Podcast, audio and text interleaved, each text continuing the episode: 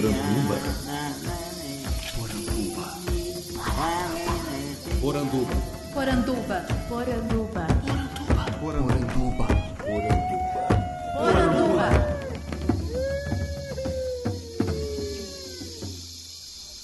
Bem-vindos à nossa Poranduba, o podcast sobre as histórias fantásticas do folclore brasileiro.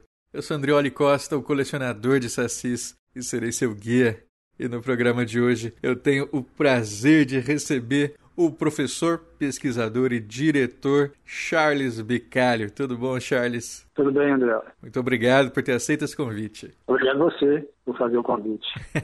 então, Charles, para que os nossos ouvintes possam te conhecer melhor, eu queria que você se apresentasse com as suas palavras, dissesse um pouco quem você é. Bom, eu sou mineiro, de Belo Horizonte, sou professor, pesquisador, sou formado em design gráfico, em letras também na UFMG, fiz meu mestrado, meu doutorado e pós-doutorado, enfim, minhas pesquisas acadêmicas todas é, junto aos, ao, ao, povo Machacali, ou Ticnuan, os, os Machacali têm esse outro nome também na língua deles, é são os Ticnuan, são um povo indígena aqui de Minas Gerais, e eu trabalho com eles desde a época da minha graduação na UFMG e desenvolvi minha carreira é, acadêmica com eles. Então eu sou pesquisador e produzo audiovisual, dirijo filmes, é isso. Antes da gente né, prosseguir, queria entender de onde que vem esse interesse seu em ouvir e contar histórias. Foi uma coisa assim da, da infância? Foi algo desenvolvido depois? É, não, foi, foi depois. Na, na, minha infância não tinha esse hábito, minha família não tinha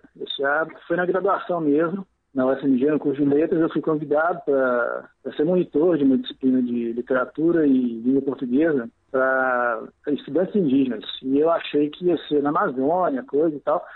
E depois é, fiquei sabendo que ia ser aqui em Minas Gerais mesmo, eu não fazia a menor ideia de que existia índia aqui em Minas.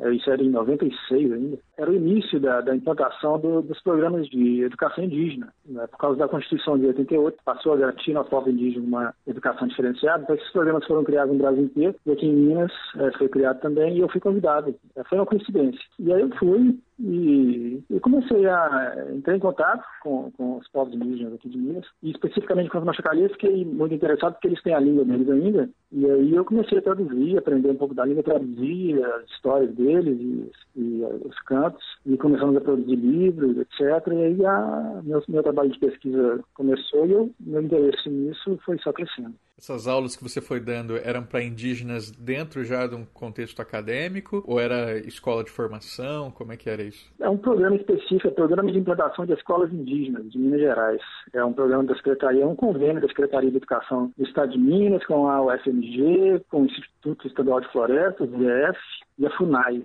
Então era esse convênio de quatro instituições e era voltado para é, formar os professores indígenas que iam dar aula nessas escolas que iam ser implantadas nas aldeias.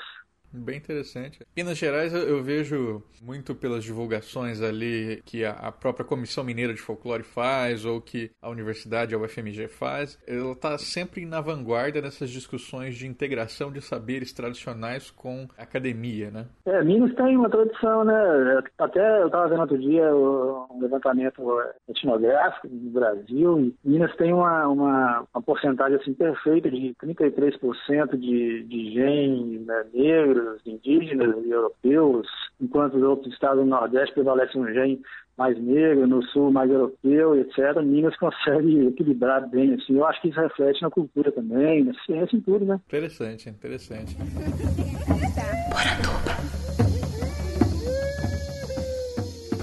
Então você era um professor de, de letras, né? O audiovisual, ele é introduzido em que momento? É, eu sempre tive interesse, sempre gostei muito de, de, de filme, de, ao cinema e tal, era minha, minha fuga, assim, digamos.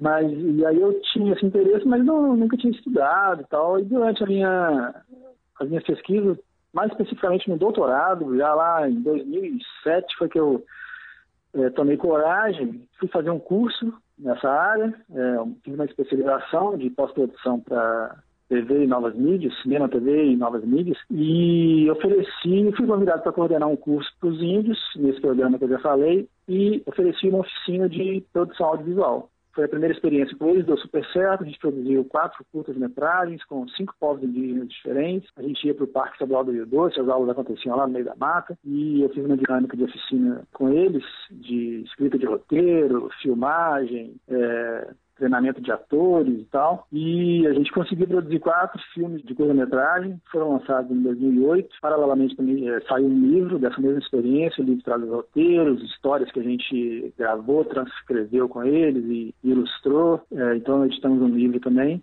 E esses quatro filmes, então foi a primeira experiência.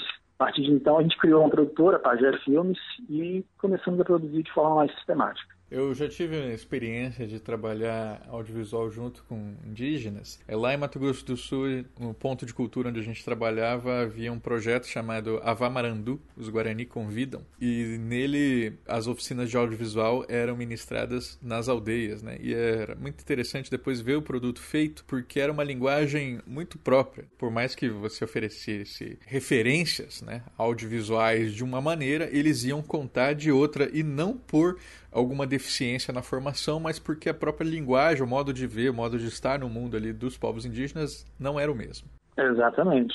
Eles se apropriam né, do, dos instrumentos, da linguagem e contam as histórias da maneira deles mesmo. Então você tem uma, uma, uma linguagem diferente própria, né? É, por mais que a gente é, por exemplo, na, na, dinâmica das oficinas, a gente é, transmite para eles as noções básicas de linguagem, de edição, de, né, de roteiro, etc. Mas eles são muito intuitivos também e tomam a câmera na mão e vão filmar o que eles querem. A gente, dá, a gente dá liberdade, né? E eles fazem da maneira deles. Todo o processo de produção, de, desde a pré-produção até a pós-produção, no nosso caso, é feito com eles, em parceria. E a gente procura fornecer os instrumentais, mas o filme, os filmes são deles, eles dirigem, eles fazem as escolhas, né? Então vem com o arcabouço cultural deles, né? Uhum. Os nossos filmes são falados na língua deles, eles escolhem as histórias. É, mas Aí tem uma, até porque também eles não consumiram né, as, as obras, os, os, não estavam tão inseridos, né? Não estão ainda né, tão inseridos na, na, na mídia moderna, televisão, etc., como a gente é, cresceu né, na cidade. Então, naturalmente, vem com uma, uma expressão muito própria. Né? No entanto, eles têm lá o, o afã deles né, de, de, de produzir audiovisual, é muito, como eu falei, é muito intuitivo, porque é, eles gostam muito, por exemplo, de assistir televisão, de assistir desenho animado, novelas, filmes também. E isso faz parte da minha pesquisa, um aspecto que faz parte das minhas pesquisas, que eles têm uma, uma pegada audiovisual no, no, próprio ritual deles na aldeia. Eu acabei descobrindo isso. É uma, eles, eles, têm uma maneira de, de, narrar histórias de forma muito visual através dos cantos deles. Eu traduzi vários cantos e acabei descobrindo que esses cantos são muito visuais e são é, resumos de, de, determinadas cenas da, das narrativas mitológicas deles, entende? Então já tem ali uma espécie de, de proto-cinema. O princípio cinematográfico já está ali na linguagem verbal, sabe? É uma grande narrativa, né? Que está atravessando as mídias. Isso, é uma narrativa imagética cantada. Eu tenho um artigo sobre isso, que se chama O Cinema Cantado dos Machacali, que eu, eu faço essa discussão para demonstrar isso aí, sabe? Você tem algum exemplo para a gente visualizar, assim, uma história Machacali, assim, que foi marcante para você, que se, se revelou nesses ritos? Bom, o nosso último filme é, é, é uma dessas histórias, o penúltimo também, são duas animações. Foi quando a gente resolveu pegar essa linguagem da animação, porque a gente já tinha feito vários documentários com eles, já tinham é, muita experiência, mais de 10 documentários a gente tinha feito. A gente queria também contar essas histórias histórias que, que, explicam o ritual, né? Porque até então os documentários eram filmagens dos rituais deles. Mas todo ritual a gente sabe que tem uma história, né? Que explica. A gente queria contar essa história que está por trás do ritual. Eles também gostam muito de desenho, gostam muito de desenho animado, de filme de animação. Então eu resolvi fazer a experiência com eles e foi em 2016 a gente fez a primeira animação, o Conan Checar. É o Dilúvio Machacali, que é a história deles do Dilúvio, que eu já tinha traduzido essa história, já tinha publicado em livro, eles já tinham ilustrado, e eu olhava para essas histórias publicadas e pensava, isso aqui dá um belo de um filme, de um, de um filme animado, dá um filme de, de ficção, de, de, live action também, mas fazer live action, você querer mostrar um dilúvio em live action, você precisa de um orçamento gigante, né? Não é o caso.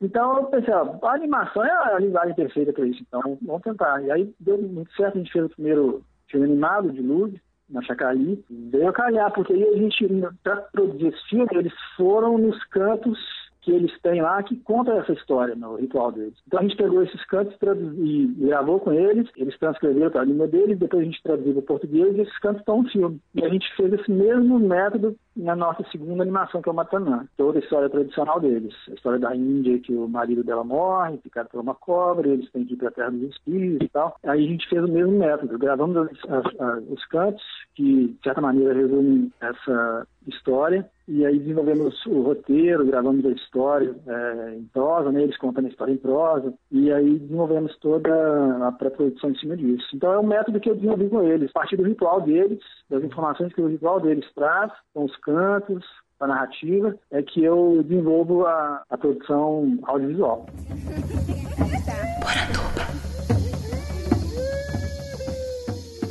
a gente vai entrar nas etapas aí, né, dessa feitura, mas eu queria te perguntar antes, assim, o dilúvio Machacali, ele é causado pelo quê? É um castigo? É divino? É um castigo, é. Tem um casal de, de velhos que estão pescando no rio, dois índios, e aparece uma lontra, um filhote de lontra, eles fazem amizade com essa lontra, a lontra os ajuda a pescar, indica para eles onde está o peixe, então desenvolve uma, uma, uma, relação de amizade entre esse casal e a lontra. Eles levam essa lontra para a aldeia, aí vem um índio é, jovem, pede a lontra emprestada para pescar também, Quer dizer, quando eles é, conseguem pegar muitos peixes graças à lontra, e como forma de agradecimento, eles dão os três maiores peixes dessa lontra. Aí a lontra come e fica satisfeito. Então a relação de amizade se desenvolveu assim. Quando o índio mais jovem pede a, a lontra emprestada para pescar também, ele também consegue pegar muitos peixes, etc. Mas é, ainda que o casal tenha avisado que era para dar os três maiores peixes para a lontra, ele dá os três menores peixes para a lontra.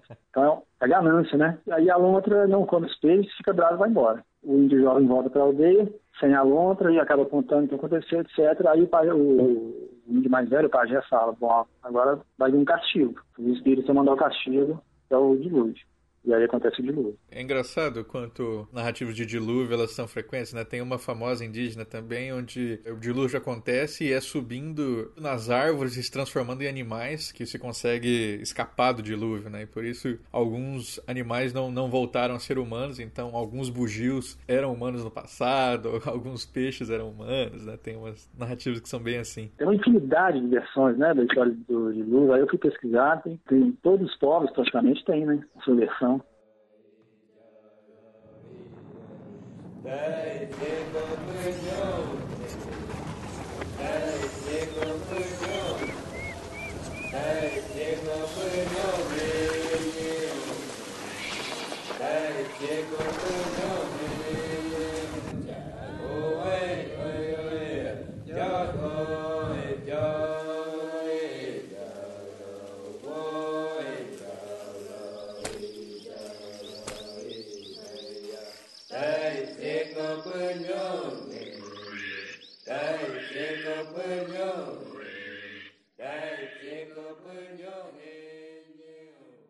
E o Matanã foi o, o, filme mais recente, que foi o que eu assisti e que motivou esse convite, né? Outra coisa que me chama bem a atenção nele é que quando os indígenas na história chegam à Terra dos Espíritos, há um aviso que eles vão encontrar animais gigantes lá. E entre esses animais estão elefantes, leões, rinocerontes. Essa interferência ela demonstra uma mediatização já, né, dessas narrativas indígenas. Eles estão em contato com coisas, então eu imagino que quando se pensa em um animal grande e se tem já a referência midiática de que um animal grande pode ser um elefante, isso entra para a narrativa indígena. Estou correto em pensar isso? Isso mesmo, exatamente. Eles não têm preconceito, eles incorporam coisas exógenas, né? De outras culturas mesmo. Isso é da própria dinâmica do ritual deles. Eles têm rituais lá é para helicóptero, por exemplo. O helicóptero e metonina com um avião. É um agente de benfeitoria para eles. Às vezes a pessoa está doente, baixa um helicóptero lá na aldeia para levar para o hospital, por exemplo. Então eles incorporam isso como espírito. Tem espírito da sanfona, porque eles adoram forró, por exemplo.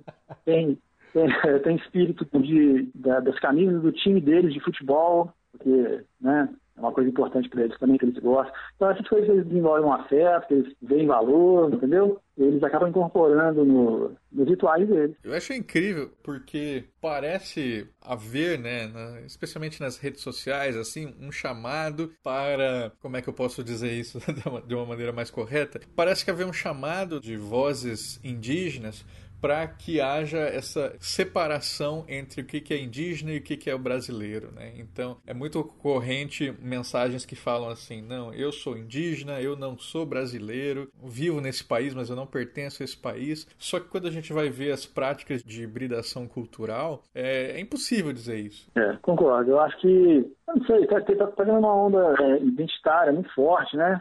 Hoje em dia, talvez faça parte disso. Mas eu acho que é muito difícil, especialmente no caso do Brasil, né? Que é uma mistura, né? O país é essencialmente mestiço, a nossa cultura está tá toda é, é, feita de misturas, né? De, de, de, tradição europeia com africana e indígena. Eu não acredito que seja possível separar uma coisa da outra. Eu acho um, é, um contrassenso isso. Eu, eu, gosto da mistura. Eu acho que uma cultura se enriquece com a outra, né? A troca. Eu acho que a troca é que enriquece. E a nossa cultura, ela foi formada assim. Ainda bem, né?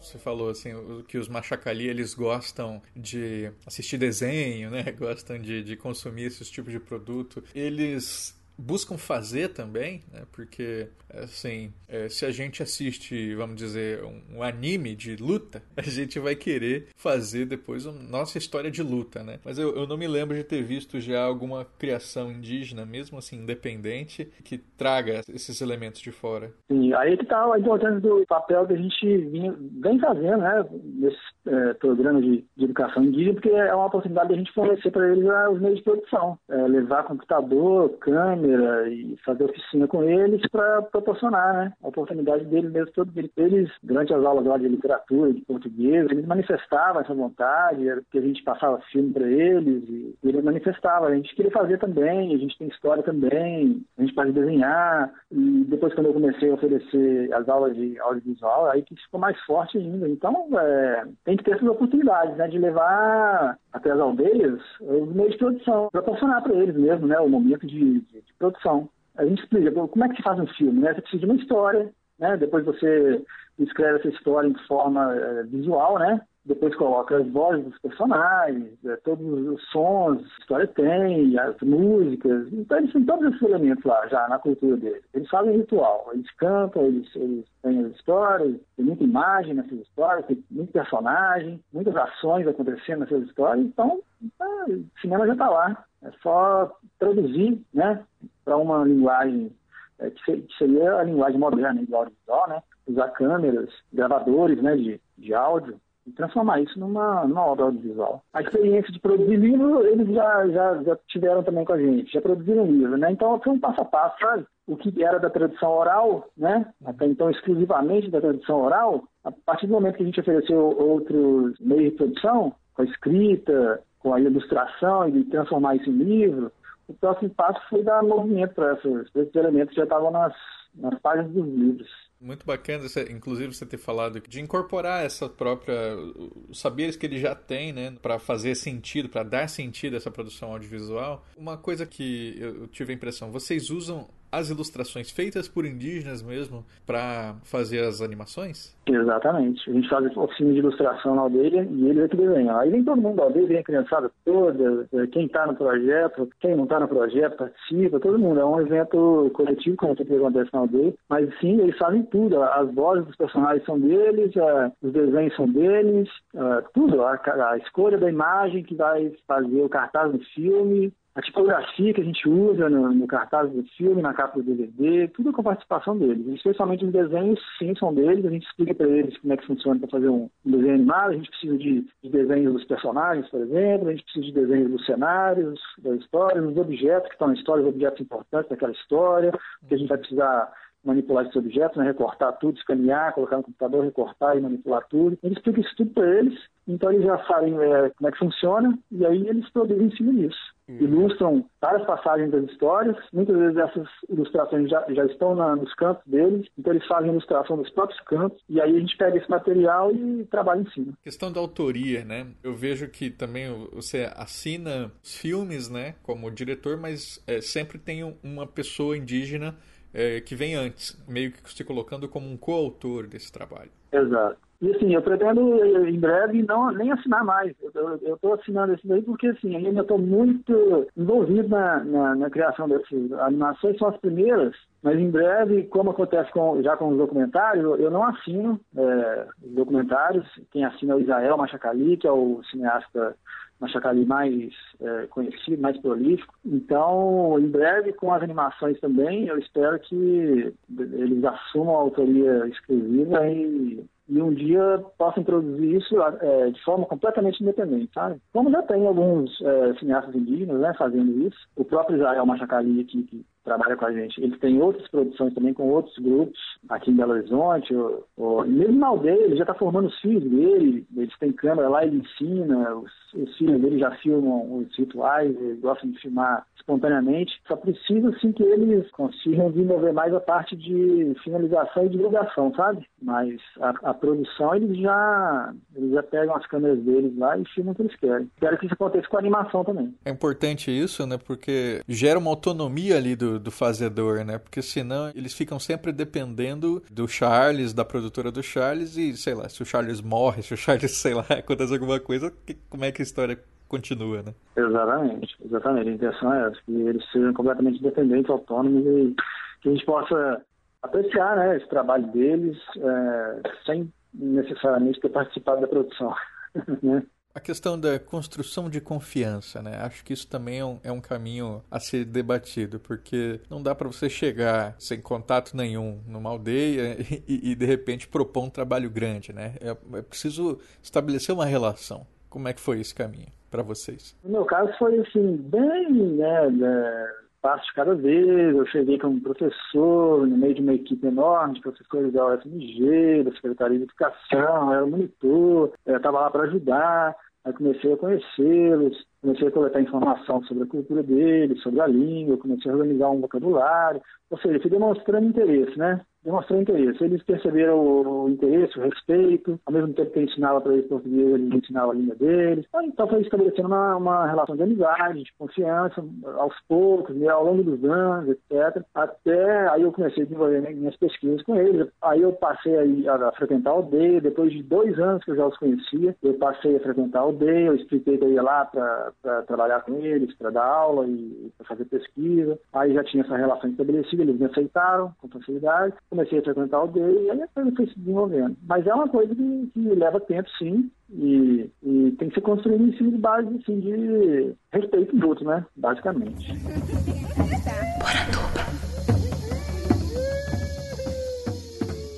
Eu já vi na, nas divulgações, né? É, você fala assim que vai trabalhar com narrativas de inspiração mítica, né? E eu já ouvi de alguns indígenas que eles não gostam do termo mito, é, para se referir às narrativas deles. E, obviamente, eles não gostam também do termo folclore, como eu utilizo. Como é que você trabalha com isso? Já houve essa crítica? Você pensou sobre elas? Já, já, claro. Eu falo mito, né, narrativa mitológica, é para gente é, que não está. Para poder estabelecer um diálogo sobre isso, com quem não é indígena. Porque com eles mesmo, eu já trabalhei com o conceito de literatura, entendeu? Eu ensinei para eles é, a gente eu dava aula para eles de literatura, explicava o que era literatura e falava, é isso que vocês fazem, é literatura, só que de vocês é falar, da nossa escrita. Então, né, os grandes escritores da nossa tradição, Guimarães Rosa, Homero, etc., o que eles fizeram? Eles ouviram os caras contando história e botaram no papel. Então vamos fazer a mesma coisa, né? E aí eles fizeram isso com a gente. Nesse programa que eu participava, havia lá a, a proposta de produção de material didático para eles. Então, a gente precisava produzir livros e aí, livro de literatura, né? E qual é a literatura dele? A gente perguntou para eles. Aí eles falaram, ah, são nossas histórias. A, a, gente sabe que a literatura ocidental também ela nasceu da, do que a gente chama de mitologia, então é, não tem tanta diferença. Entendeu? Mas é, é, o conceito é esse. É, Na verdade, só é, um, é desenvolvimento de conceito, né? Você parte do mito, chegar na literatura, aí chega no cinema, todas as mídias, na verdade, né? São uma coisa só. A expressão da, do espírito do povo, da cultura do povo, né? É tudo uma questão de tradução, não é verdade? Muito bom. Eu acho que por aí, eu parte da ideia do ritual deles, porque no ritual, o ritual é um evento multimídia, né? Eles têm contação de história, e eles têm ingestão de alimento, eles fumam, eles comem, eles dançam, então todos os sentidos estão, estão ali no, no momento do ritual, e a gente, como pesquisador assim, de mídia, a gente sabe que as mídias também elas estão em função do, do, do, do sentido do corpo, né? O cinema você vê e ouve, a literatura você vê quando é escrito, e ouve quando é falada. Então o ritual é uma gênese assim, de todas as linguagens, né? Então a literatura nasce dali, o teatro, a ópera e o cinema também, sabe? É uma síntese, né? Com certeza. Gostei muito dessa fala, gostei muito dessa fala de o ritual é, é uma experiência multimídia. Para a gente encerrar, então, uma coisa que não dá para fugir, né? Sabendo que os povos indígenas eles estão passando por um momento, minimamente para dizer, etnocida, né? Tanto por política de governo quanto pela pandemia do Covid, quanto por demarcação de terras, invasão de terras. Como é que isso se traduz no audiovisual e o que que o pesquisador, produtor que está envolvido nisso pode fazer, eh, sendo que ele é limitado, né? O que a gente pode fazer e criar acaba sendo limitado diante desse grande terror que está passando pelas cabeças dos povos indígenas. É isso, a gente se sente limitado mesmo e continua fazendo o que pode fazer, minimamente fornecer para eles, né? O, como eu falei, os meios de produção para que eles possam, eles mesmos, contar as histórias deles, e eles, eles mesmos contarem o que está acontecendo, seja fazendo um documentário sobre a invasão das terras deles, depois eles poderem mostrar isso fora da aldeia, seja é, elaborando um filme de animação para contar uma, uma narrativa tradicional deles. Isso eu acho que tem uma, por mais modesto que seja, mas tem uma vantagem para eles. Eles costumam falar com a gente que escrever um livro, fazer um filme é interessante porque a nossa cultura vai longe, né? Eles podem mandar a cultura deles para outro país através de um, de um livro, através de um filme. Então eu acho que pode se tornar um instrumento de denúncia, de, de, das injustiças né, que acontecem com eles e pode ser também assim numa outra perspectiva um, um alento né como um, um produto né cultural como uma força, um poder simbólico, né? Eu acho que isso também é muito importante. Esses produtos eles podem parar na internet, que é um espaço, um território, né? Se o território é, real lá está tá sendo invadido, a internet como um território virtual, território cibernético, é um, um espaço novo que eles podem ocupar simbolicamente, sabe? A gente gosta de trabalhar com essa ideia também de cyber território, né? De uma, uma realidade vamos fazer uso da realidade virtual, né? Tomar posse simbólica do, do, do ambiente cibernético. Maravilha. Para quem quer começar a criar conteúdo inspirado em povos indígenas, em saberes indígenas, é, em estabelecer um diálogo com esses povos, qual que é a dica que você dá? Procurar fazer contato, por exemplo, nas universidades. Eles estão nas universidades, eles estão, estão se formando, é, estão fazendo os cursos deles. A universidade se tornou um espaço interessante para quem não tem a oportunidade assim, de viver próximo a uma, uma, aldeia, né? As universidades se tornaram um espaço interessante. Você pode, no seu curso, procurar sobretudo nas, nas, federais, não estaduais também, deve ter lá algum curso voltado para especificamente para povos indígenas e fica fácil é, entrar em contato com eles, desenvolver alguma, alguma pesquisa, algum trabalho de produção com eles. Perfeito. Charles, agradeço muito sua presença. Se você tiver algum link aí que queira deixar, alguma recomendação de obra que você queira deixar para os nossos ouvintes, onde que eles podem encontrar seu material, fica à vontade. A gente tem três principais canais, que são os canais gratuitos que a gente usa como boa produtora independente que somos, de baixo orçamento. A gente tem um canal no YouTube com os nossos filmes lá. É, basta buscar no YouTube por Pajé Filmes, de preferência entre aspas, né? Pajé Filmes, é, que o pessoal encontra lá os nossos filmes. A gente tem um perfil no Facebook também e um blog. Se colocar no Google aí Pajé Filmes, o pessoal encontra esses três canais. Maravilha. Perfeito. Obrigado, pessoal.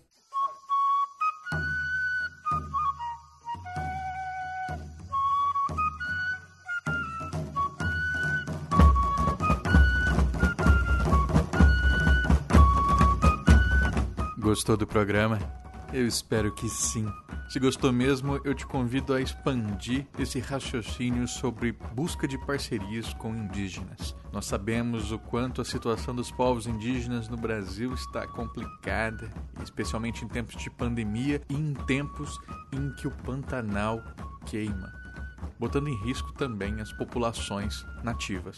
Então eu convido cada ouvinte a se tornar um aliado, fazendo o possível que é ecoar essas vozes indígenas nas redes sociais. Então fica ligado, não negligencie e faça barulho, que infelizmente que a gente consegue fazer da posição em que nós nos encontramos. Esse podcast é trazido para vocês graças ao apoio dos nossos queridos ouvintes que financiam mensalmente os planos do colecionador de sacis no padrim.com.br barra saci e no picpay.me barra colecionador de sacis.